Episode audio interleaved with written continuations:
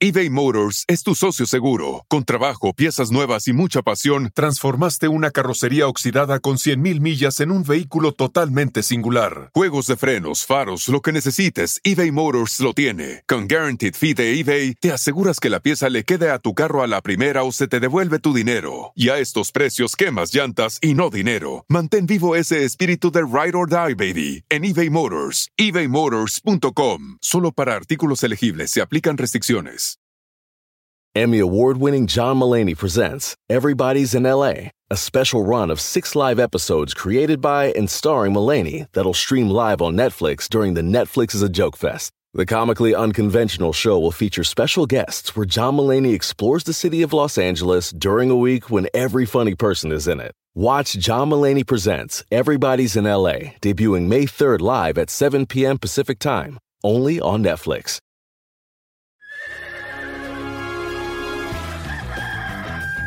Señoras y señores, ya están aquí para el hecho más chido de las tardes. Ellos son los super amigos. Don Toño y Don Chente.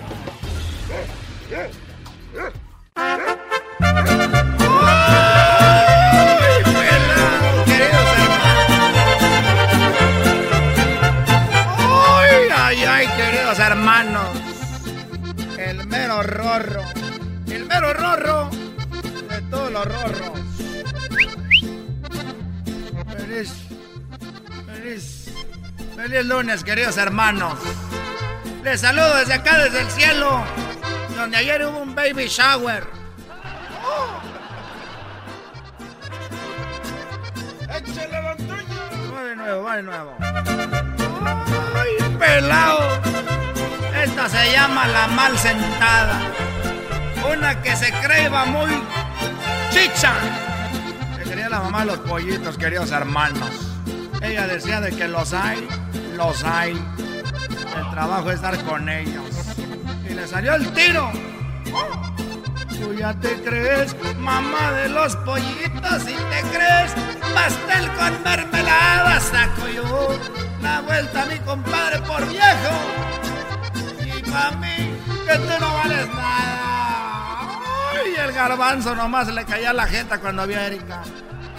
Y el Erasmo estaba chille, chille por el empate. Y el doggy lo vieron. Al doggy lo vieron. Abrazar con el garbanzo. Y el chema. Y el borolas con el homero. Era, un- era una, una orgía. Vamos para abajo, querido hermano. Vámonos. Vámonos, dale. Échale, mijo, échale. Eh, güey, parece que andas prendiendo lumbre. Nomás una vez.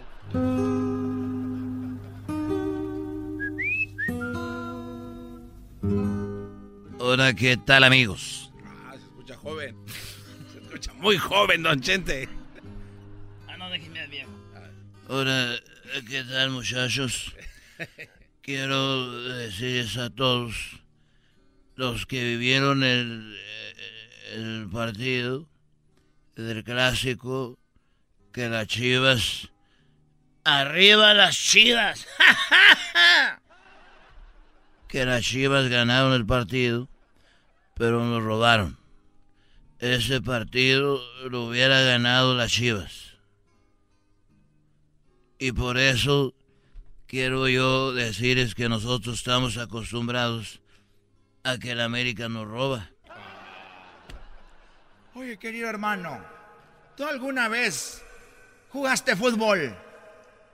Bueno, mira, una vez yo era muy malo para jugar fútbol, pero era muy malito.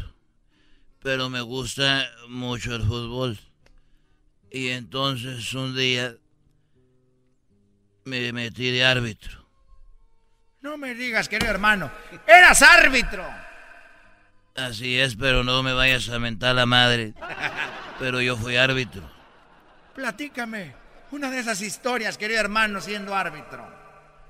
Bueno, mira, un día yo soy de, de, de Jalisco y había un partido entre unos hombres que me contrataron contra otros hombres que me contrataron que eran eran narcos. Ah. Eran narcos los dos y se estaban jugando un partido de rancho contra rancho. Caballos pura sangre de por medio. Hasta casi se apostaron las hijas. Y yo era el árbitro, pero yo no sabía. Hasta que llegué donde fue el partido. Entre las montañas. Ahí estaba yo con mis asistentes. Y no había bar. No había bar, querido hermano. Y eras el árbitro en un partido de narcos. Ahí estaba yo y agarré el silbato. Me temblaban las manos como agarraba el silbato, la del Titanic. Así agarraba el silbato yo del miedo. Decía yo tiro de esquina y estaban todos alrededor del campo. Los narcos con pistolas, rifles, retocargas, granadas y todo. Y, y yo... No sabía si marcar o no, fueras de lugar, tiros de esquina y todo. Y en eso viene un muchacho de, de, uno de los... Eran narcos contra narcos y unos... Y que se mete al área y el otro lo tumbó. Y dije, pues es penal. Y lo marqué y dije, yo me persiné, dije... Y que se... Y dije, penal y se me vinieron. No es penal, hijo de tu... No, es penal. Y, y nomás oían cómo recortaban el cartucho. Y dije, bueno, espérame tantito. Se anula el penal. Tiene razón el señor de la pistola y el de la R15. No es penal. Y dije, bueno, pues ya. Y en eso vienen los otros narcos y me dicen, ¿Cómo que no es penal si ya lo habías marcado? ¿Qué hiciste, querido hermano? Yo dije que, me corría desde que yo era niño.